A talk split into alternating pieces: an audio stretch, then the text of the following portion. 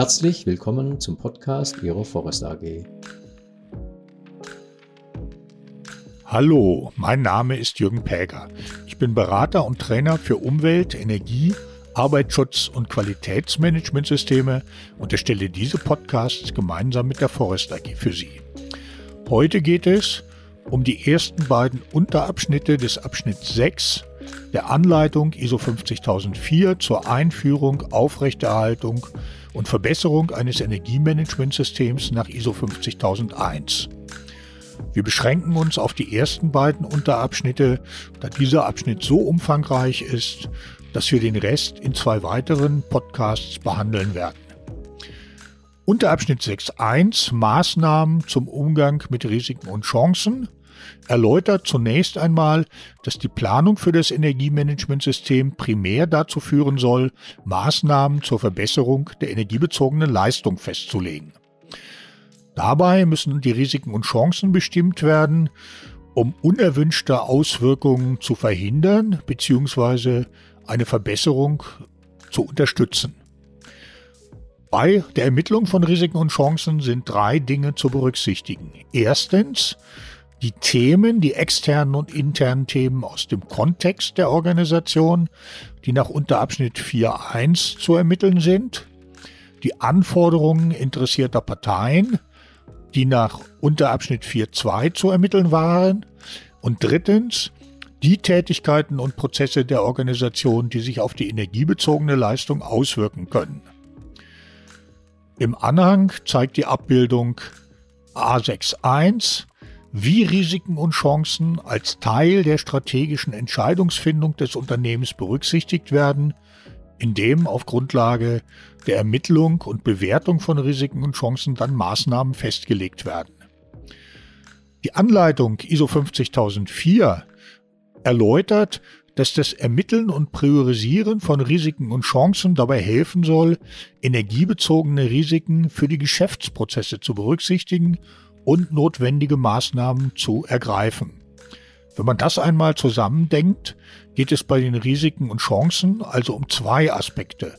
Zum einen um das Erkennen und äh, mögliche Verhindern bzw. Mindern von energiebezogenen Risiken für Geschäftsprozesse, die sich zum Beispiel ergeben können, wenn es etwa Probleme bei der Energieversorgung gibt. Zum anderen aber um Risiken und Chancen, die Auswirkungen auf die energiebezogene Leistung haben können, also die Verbesserung gefährden oder unterstützen können.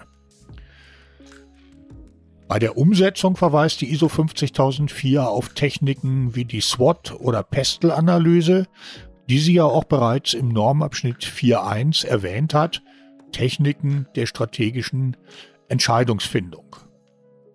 Im Unterabschnitt 6.2 Ziele, Energieziele und Planung zu deren Erreichen fordert die ISO 50001 dass Ziele, also zu erreichende Ergebnisse und Energieziele, also Ziele zur Verbesserung der energiebezogenen Leistung, festgelegt wird und geplant wird, mit welchen Maßnahmen diese erreicht werden können. Zu den Maßnahmen gehören immer auch Mittel, Verantwortlichkeiten und Fristen. Und weiter muss festgelegt werden, wie die Zielerreichung überprüft werden kann. Im Anhang A62 wird erläutert, dass es bei den Zielen typischerweise um die Verbesserung des Energiemanagementsystems geht, während Energieziele, wie wir bereits gesehen haben, sich ja immer auf die Verbesserung der energiebezogenen Leistung beziehen. ISO 50004 erläutert zu diesem Thema, dass die Ziele die Umsetzung der Energiepolitik in konkrete Maßnahmen vermitteln und dass sie bei der Festlegung auf der energetischen Bewertung zurückgegriffen werden sollte. Verantwortlich für das Festlegen von Zielen ist die oberste Leitung. Dabei darf sie aber gerne auf Vorschläge zum Beispiel aus dem Energiemanagement-Team zurückgreifen.